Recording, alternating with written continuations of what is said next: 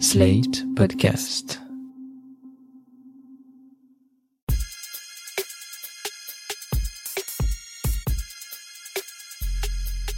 Salut chers auditeurs, salut chères auditrices, bienvenue dans Sans Algo, le podcast qui vous en fait découvrir d'autres.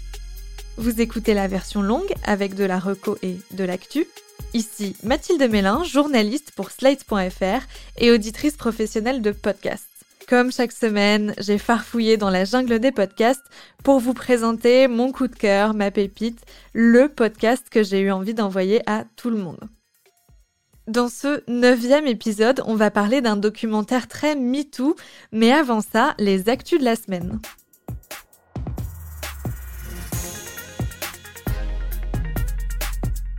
Si vous écoutez sans algo depuis les États-Unis, il y a désormais plus de chances que vous le fassiez sur Spotify que sur Apple Podcasts. C'est en tout cas ce que suggère la plateforme suédoise dans son bilan du troisième trimestre 2021 l'appli serait devenue numéro un pour l'écoute des podcasts aux États-Unis. Bon, il faut les croire sur parole, puisque l'entreprise n'a pas partagé de chiffres concrets. Mais le site eMarketer a calculé que chaque mois, 28,2 millions de personnes écouteraient leurs podcasts sur Spotify, contre 28 millions sur Apple Podcasts. En réalité, c'est assez peu surprenant que Spotify prenne l'avantage aux États-Unis vu qu'ils ont investi plus de 700 millions de dollars depuis deux ans. En France, pour l'instant, c'est toujours Apple qui domine, si j'en crois les données rendues publiques par l'hébergeur Acast. 41,5% des écoutes proviennent d'Apple Podcast contre 20,9% de Spotify. Mais de trimestre en trimestre, on voit bien que Spotify vient grignoter des pourcentages du côté d'Apple. Il n'est donc pas impossible que dans quelques années, la France suive la même trajectoire que les États-Unis et privilégie Spotify pour écouter ses podcasts. La jeune application d'écoute Tumult donne désormais la possibilité de donner de l'argent à vos podcasteurs préférés grâce à un système pas banal. Les auditeurs peuvent acheter des œufs d'or, des sortes de pourboires virtuels à 1 euro l'unité. Quand ils écoutent un épisode qui leur plaît, ils peuvent offrir un œuf ou plusieurs œufs d'or au podcasteur ou à la podcasteuse en question. D'un côté, c'est assez sympa de pouvoir rémunérer directement un auteur ou une autrice sur un podcast ou un épisode en particulier. Avant ça, si on voulait soutenir un podcasteur, c'était de façon mensualisée, comme sur Patreon ou Tipeee par exemple. D'un autre côté, c'est un peu dommage de le faire comme ça. Sur l'euro dépensé par l'auditeur, l'auteur touche seulement 50 centimes, tumulte 15, et les 35 restants partent en TVA ou chez Google ou Apple. Si vous êtes malgré tout intéressé pour que votre podcast puisse bénéficier du système des œufs d'or, il faut l'ajouter sur l'application et envoyer une demande à l'équipe à podcaster au singulier at tumult, t u m u l t podcast.com. Produit par Binge Audio. Et en parlant de financement des podcasts, la société Binge Audio a annoncé cette semaine ouvrir son capital à des particuliers via une campagne de crowdfunding. Lancée sur la plateforme SoWeFund, elle propose d'investir dans la société à hauteur de 100 euros minimum et jusqu'à 50 000 euros. Le but de Binge Audio, récolter 500 000 euros pour embaucher 7 personnes et investir dans les programmes, le marketing, la communication et le brand content. On apprend grâce à cette campagne que le chiffre d'affaires de Binge Audio aurait doublé entre 2019 et 2021, passant de 1 à 2 millions d'euros. Le président Joël Renès divisait les 3 millions et donc l'équilibre financier pour fin 2022. Bonjour, c'est Camille Maestracci. Bonjour, c'est Benoît Hamon. Et si on pensait notre monde autrement Bienvenue dans le podcast 100% anti-déprime qui vous propose des solutions et des chemins toujours positifs de petites étincelles et de grands horizons pour éclairer l'avenir.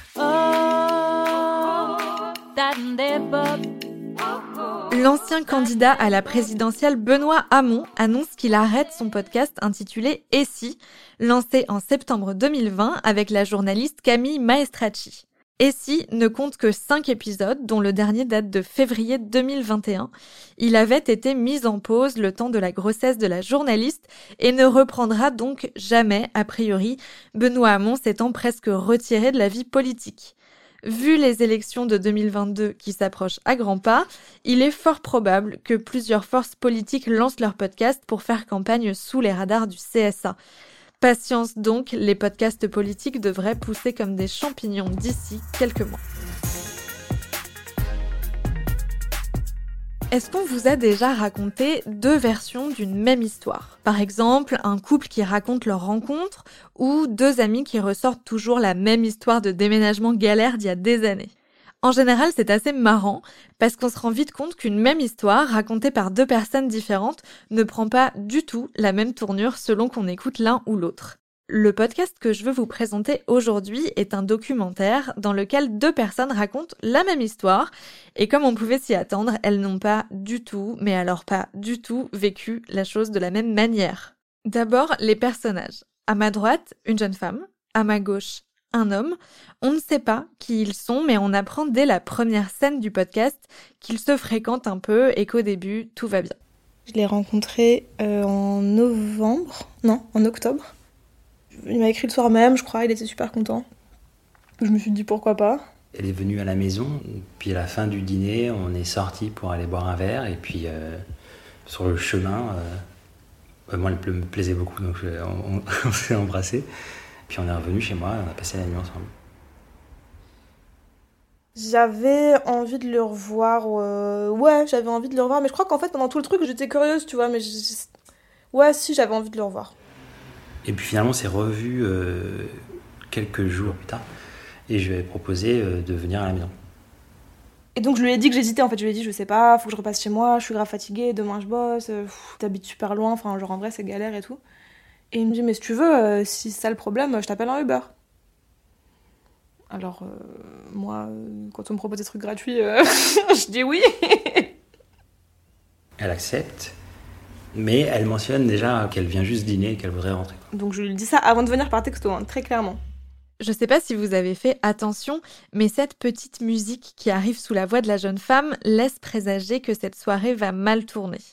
Et en effet, l'homme devient insistant et tente de négocier un rapport sexuel alors même qu'elle avait dit qu'il ne se passerait rien. Elle arrive à la maison, on passe un moment très sympa, on dîne. Puis au bout d'un moment, euh, je lui dis Bon, allez, moi, euh, je vais pas tarder, vraiment, je suis KO. Euh. Il me fait ah, Ok, mais d'abord, viens me faire un bisou, un truc comme ça. Intérieurement, je pense que j'ai pas envie qu'elle rentre. Peut-être que aussi joue l'effet, puisqu'elle a envie de rentrer, j'aimerais bien qu'elle reste.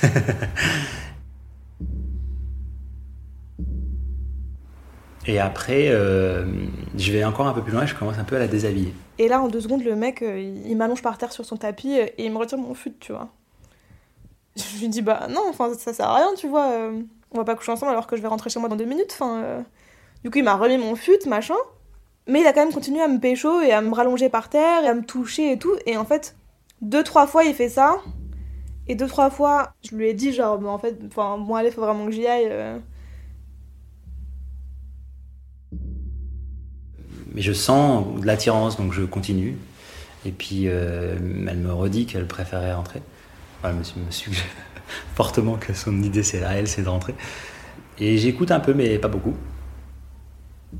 Et au final, euh, je finis euh, par me relever, m'habiller, enfin, je me dirige un peu vers la porte. Et il vient et il me réembrasse et il me, là il me dit genre ah non mais je peux pas te laisser partir comme ça et il me soulève et il m'emmène dans sa chambre. La jeune femme finit par rentrer chez elle en s'interrogeant sur ce qui vient de se passer. Deux ou trois jours passent, elle y pense, elle y pense, elle réfléchit à écrire à l'homme. Mais elle a peur qu'il lui dise que c'est de sa faute à elle, qu'elle l'a allumé avant de se défiler. Au fond d'elle, ça bouillonne, et elle finit par se convaincre que, après tout, ce mec n'est pas méchant, et si elle lui écrit qu'il a mal agi, qu'elle s'est sentie mal à l'aise et qu'il ne l'a pas écoutée quand elle a refusé successivement de rester, il va prendre ça en compte, et ne plus se comporter comme ça à l'avenir, avec d'autres femmes en tout cas, parce qu'elle ne compte pas du tout le revoir. Alors la jeune femme prend son courage à deux mains et envoie un texto assez clair et calme pour lui expliquer la façon dont elle a vécu cette soirée. Quand l'homme le reçoit, il lui répond immédiatement. Moi j'ai reçu le message euh, comme un... Vraiment, euh, je pense que l'image la plus fidèle à ce que j'ai ressenti, c'est un, un quoi plutôt dans le cœur, en fait. Euh, le ressenti, c'était ça. Et euh, je l'ai relu plusieurs fois. Je l'ai appelé immédiatement. Et moi, j'ai flippé de ouf quand il m'a appelé. Je me suis dit, oulala, là, il va m'embrouiller. C'est mort, je réponds pas. Et il m'a répondu, ok, je suis vraiment tellement désolée. J'ai pas du tout vécu les choses comme ça et j'aimerais qu'on en parle. Je suis tellement navrée, tellement. Et donc en fait, il a complètement paniqué, tu vois. Donc euh, moi, euh, voilà, encore une fois, je me suis sentie coupable et je lui ai répondu non mais ça va, c'est pas très grave. En fait, ça me saoule là. Je- tu vois, je lis mes textos et j'ai l'impression que je lui ai balancé sa vérité et comme il a grave paniqué et qu'il était grave désolé, bah je me suis sentie obligée de le faire se sentir mieux, tu vois. Et après, il m'a envoyé un message vocal. Je vais le dire comme ça parce que c'est trop long. Déjà, vraiment, waouh, merci. Et je suis vraiment désolé.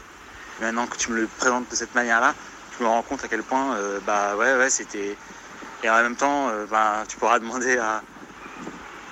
C'est pas du tout mon style d'ailleurs, c'est pas spécialement mon style non plus de. enfin, je suis pas, pas un consommateur de filles. Mais en même temps, euh, ce que tu décris, c'est vraiment une connerie, quoi. Point. J'aimerais vraiment qu'on puisse prendre un café ou que tu me le dises euh, en face et que tu m'expliques bien parce que je pense que en fait euh, tout au fond de mon être qui se croyait élégant avec les filles, et ben en fait il y a encore de la crasse à nettoyer quoi. Point. Et je te remercierai jamais assez. Voilà. Franchement, je peux te dire un truc, c'est que je, je suis- effondré là, mais mais c'est très bien. À partir de là, s'engage une correspondance entre les deux personnages qui est assez fleurie et pleine de rebondissements. Je veux pas tout vous spoiler, donc je ne mettrai plus d'autres extraits du podcast, mais je peux vous dire que plus le documentaire avance, plus l'histoire se déploie, moins les deux personnages se comprennent et se répondent. L'homme ne s'en rend pas compte, mais à nouveau, il impose à la femme une situation qu'elle n'a pas choisie. Cette histoire de non prise en compte du consentement d'une femme par un homme est tristement banale, mais tout de suite les grands mots rend cette histoire captivante grâce à un montage très rythmé. Les témoignages de l'un et de l'autre s'enchaînent de façon très fluide, ils se répondent et réagissent à ce que vient de raconter l'autre, alors qu'on entend très bien qu'ils n'ont pas été enregistrés en même temps. Ce documentaire, c'est une petite pépite qui a d'ailleurs reçu le prix Petites Ondes au festival Longueur d'onde 2020. La réalisatrice Nora Benaroche Orsoni l'a fait dans le cadre de l'école de création sonore Transmission créée en 2018. Pour le trouver, il faut donc taper Transmission au singulier dans votre appli de podcast et cliquer sur la jaquette en noir et blanc avec une cassette audio dessus. Ce documentaire, il soulève pas mal de questions, à la fois sur le fond et sur la forme. J'ai donc invité Nora Benaroche Orsoni au micro de Sans Algo pour échanger avec elle à propos de Tout de suite les grands mots. Bonjour Nora Benaroche Orsoni. Bonjour. Pour commencer, est-ce que vous pouvez nous expliquer euh, comment vous avez convaincu ces personnages de vous répondre et de vous raconter cette histoire? Alors cette histoire, j'en ai entendu parler par euh, la- le personnage féminin euh, que je connais très bien et qui me racontait cette histoire au moment où elle se déroulait, pendant les, tous leurs échanges de messages. Assez rapidement, je me suis dit que c'était une histoire assez incroyable et puis elle a pris euh, la tournure qu'elle prend dans ce qui est raconté dans le, dans le podcast. Et une fois que l'histoire a été plus ou moins archivée pour eux, euh, j'ai eu envie de, bah, de la raconter. Euh, et j'ai, donc cette fille me, me racontait cette histoire dans vraiment dans tous les détails. Euh, J'avais une très bonne connaissance euh, in situ presque de ce qui s'était passé. Euh, et euh, c'est par elle que j'ai eu le contact du garçon que j'ai appelé en lui expliquant euh, qu'Anna euh, m'avait raconté cette histoire et que je la trouvais intéressante et que je trouvais que j'avais envie d'avoir sa version de l'histoire. Et il a tout de suite été partant en fait. Ce qui ce est finalement pas très étonnant quand on l'entend dans le podcast parce que de la même manière qu'il avait très envie de parler avec elle, il avait très envie de parler tout court de sa remise en question, de féminisme, de consentement, de relations euh, femmes-hommes, etc. Et vous, comment vous l'avez euh, approché ce personnage que vous connaissiez pas, contrairement au personnage féminin? Euh, Comment ça a changé votre façon de l'interroger, le fait de le connaître par procuration déjà? Euh, je me souviens plus exactement comment je l'ai approché, mais euh, enfin bon, l'histoire était quand même assez euh, sensationnelle. Euh, Enfin, c'est peut-être pas le terme, mais en tout cas, euh, ce que je lui ai dit moi, c'est que je, je m'intéressais au à la place des hommes dans le féminisme. Et ensuite, euh, il a accepté qu'on se rencontre. Bon, ça, ça lui a beaucoup plu. Euh, et c'était pas complètement faux finalement, Euh, même si évidemment moi j'avais mon point de vue sur ce qu'il disait, sur son comportement, etc. Euh, mais je me suis dit, c'est quand même intéressant. Enfin, c'est c'est absurde et c'est un peu fou ce qui s'est passé, mais ça existe et il est probablement pas le seul à réagir comme ça. Et, et c'est pas l'histoire la plus, c'est pas la réaction masculine la plus inintéressante. Euh, et donc j'ai tenté de faire la part des choses entre ce que moi, je, les jugements que je pouvais avoir sur son comportement, sur son avis, etc. Et sur euh, et entre ça et, euh, et ce que ça disait euh, des relations entre les garçons et les filles qui ont euh, plus ou moins de 30 ans euh, en 2018 à l'époque, 2018-2019. Et et donc je suis allée l'interviewer chez lui et en fait, c'était assez simple parce que ma grille d'entretien était très simple, c'est-à-dire que je voulais, euh, pour lui comme pour elle, uniquement qu'il me raconte les faits les uns après les autres et leurs leurs sentiments, leurs émotions, tout ce qu'ils ont traversé, toutes les toutes les émotions par lesquelles ils sont passés euh, dans leur tête au fur et à mesure des faits. Et euh, le fait d'avoir une connaissance assez précise du déroulement, de quel texto a suivi quel autre texto, quel coup de fil, quel euh, message vocal, euh, quelle relance, etc. Ça m'a permis, euh, quand l'un ou l'autre passait trop vite sur sur un événement, sur un fait, de de ralentir, de les faire revenir, de leur dire mais attends, est-ce que tu es sûr qu'à ce moment-là, c'est ça qui s'est passé? Entre temps, il s'est passé quoi? Et surtout, euh, la méthode absolument simpliste que j'ai utilisée, c'est qu'il me racontait euh, l'un comme l'autre, donc séparément. Ils me racontaient euh, leur téléphone dans la main. Ils me racontaient les... donc c'est-à-dire que tout se passe euh, plus ou moins par message, en, quelques rencontres en personne en plus, mais ils avaient chacun leur téléphone et, je leur demandais de lire les messages. Et en fait, moi j'aime beaucoup utiliser des supports dans mes dans mes entretiens. C'est, je trouve que c'est un, déclencheur merveilleux de souvenirs et d'émotions. Et surtout, ça, ça leur permettait euh, de de pas trop euh, euh, comment dire quel est le terme de de pas enjoliver l'histoire ou de pas faire l'impasse sur les choses gênantes. C'est-à-dire que voilà lui comme elle quand quand ils, ils, allaient un peu trop vite sur des choses et que je leur disais non mais si tu lis le texto là qu'est-ce qu'il y a écrit? Et les, les, choses qui étaient écrites n'étaient pas forcément euh, en leur faveur ou n'étaient pas forcément euh, très classe. Donc euh, ça ça remettait un truc d'objet pas d'objectivité mais très factuel et qui les confrontait à leur propre comportement respectif quoi. Au final, vous avez un documentaire de 20 minutes, donc il y a un gros travail de montage, de rythme et de récit. Comment vous avez travaillé ce montage alterné pour qu'ils se répondent à chaque fois pile poil l'un l'autre, surtout en ayant autant de rush à la base? Bah, ça a été quand même assez facile de jeter plein plein de choses parce qu'ils m'ont raconté en long et en large euh, leur relation, par exemple, comment ils se sont rencontrés, la séduction, etc. Moi, c'était pas mon sujet. Euh, et je, alors, ça date un peu maintenant, mais je crois vraiment me souvenir que ce, ce, ce ping-pong verbal euh, m'est apparu tout de suite comme la seule solution. Et ce qui est, enfin, ce qui est assez amusant parce que, enfin, étonnant parce que moi, c'était le moment où je commençais à faire du documentaire radio et c'était pas du tout la forme que j'avais fantasmer ou imaginer de ce que je pourrais aimer faire en son. J'imaginais un documentaire sonore avec de l'ambiance, euh, euh, des situations, du reportage, de la nature, de je sais pas quoi. Et en fait non, j'ai fait la chose la plus euh, la plus sobre et je l'aurais jamais imaginé. Et et du coup, j'ai fait un premier montage de 40 minutes. Euh, qui était en fait probablement beaucoup trop long à écouter et, et surtout euh, qui n'allait pas euh, dans l'essence des choses. Et, et c'était quand même, enfin, c'est quand même un exercice compliqué de, de, de faire parler euh, un garçon qui, qui accepte euh, de raconter des, des, des comportements euh, problématiques qu'il a eus. donc il a accepté et je me devais d'être le plus fair-play possible avec lui et, et je, je faisais pas ça pour jeter pour le jeter en pâture à euh, un auditorat euh, quelconque. Euh, ni pour euh, enfin en tout cas c'est pas de cette manière là que moi j'avais envie de de parler de consentement et de féminisme. J'avais pas envie de le ridiculiser. Elle donc le personnage féminin elle, elle, était assez remontée contre lui à plein de moments.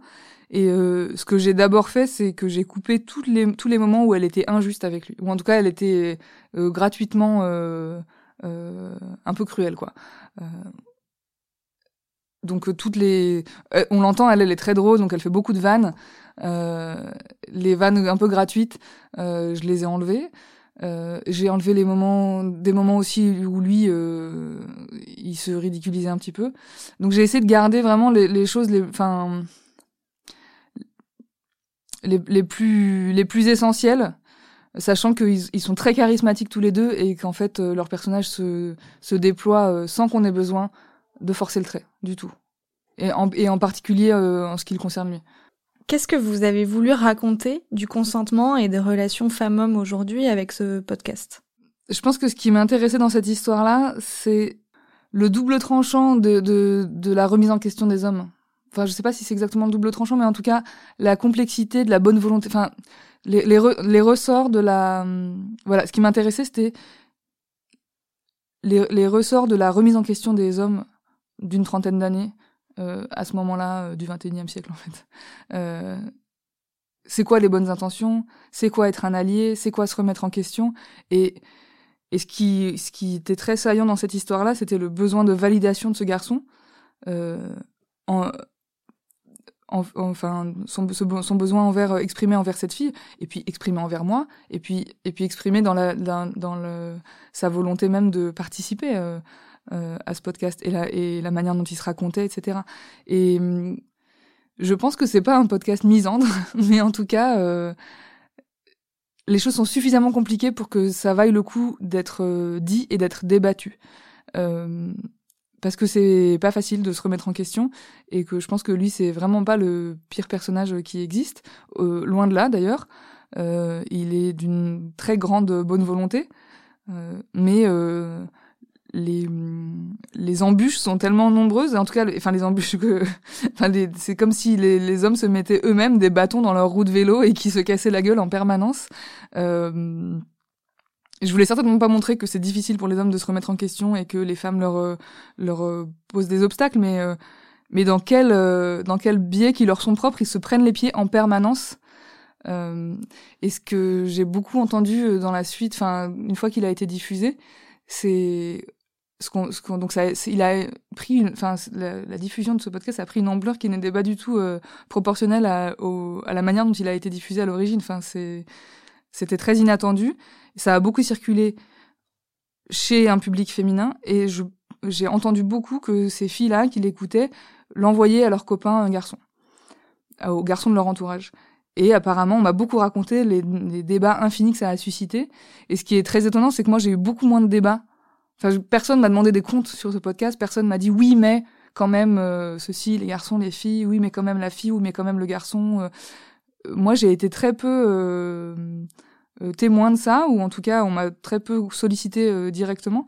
Mais par contre, ce que les auditrices m'ont dit, c'est à quel point c'était la première fois qu'elles avaient autant de, de débats et de discussions avec les garçons de leur entourage. Et vous, vous êtes anthropologue de formation. Pourquoi vous avez choisi la création sonore pour exprimer des idées, raconter le monde? Alors je l'ai choisi euh, absolument par accident. Euh, j'avais décidé de quitter euh, l'université, de pas poursuivre une carrière dans l'université, et c'est euh, un concours de circonstances absolues qui m'a fait me retrouver euh, avec un casque sur les oreilles et un micro dans la main. Et et là, j'ai vu vraiment comme une. Bon, je raconte cette histoire à chaque fois, donc j'ai l'impression de, de, espèce de créer un, un, espèce de mythe, mais de mon propre mythe personnel. Mais c'est vrai que voilà, je me suis retrouvée avec euh, un casque sur les oreilles, un micro dans la main, et j'ai vu une continuité absolument flagrante entre ce que j'avais fait les, dix années précédentes et ce que j'allais pouvoir faire si, si enfin j'enregistrais proprement euh, les entretiens que je n'avais jamais enregistrés proprement, c'est-à-dire euh, prendre le temps de faire parler les gens, de les laisser parler surtout. Enfin, trouver les manières de les faire parler, puis ensuite euh, l'espace de les laisser parler et de raconter, de, les, de, de, raconter les choses avec les gens qui vivent euh, les histoires qu'on a envie de raconter. moi, c'est ça qui m'intéressait et c'est pour ça aussi que j'avais quitté l'université. C'était je voulais plus euh, parler à la place des autres et parler pour euh, des collègues anthropologues ou sociologues. Pour, je voulais plus m'adresser à un cercle fermé. Euh, et donc je trouve que l'immatérialité du son était très propice à, à élargir les discours que je pouvais avoir envie de, de porter ou en tout cas de partager. Merci Nora. Merci. J'espère que ça vous a donné envie de découvrir tout de suite les grands mots et pourquoi pas de l'envoyer à vos proches. C'est une œuvre assez courte et percutante pour éveiller pas mal de conscience à la notion de consentement et provoquer des échanges passionnants. Pour trouver ce documentaire de 20 minutes à peine, ça se passe dans le flux Transmission, disponible sur toutes les applis de podcast. Merci d'avoir écouté Sans Algo. N'hésitez pas à vous abonner, nous sommes sur toutes les plateformes d'écoute de podcast. Vous pouvez aussi en parler autour de vous et nous dire si nos recommandations vous plaisent à l'adresse mail dans la description de cet épisode. Je vous donne rendez-vous la semaine prochaine pour d'autres recommandations garanties 100% sans algo. Sans algo est un podcast de Mathilde Mélin produit par Slate.fr sous la direction de Christophe Caron et Benjamin Septem-Ours.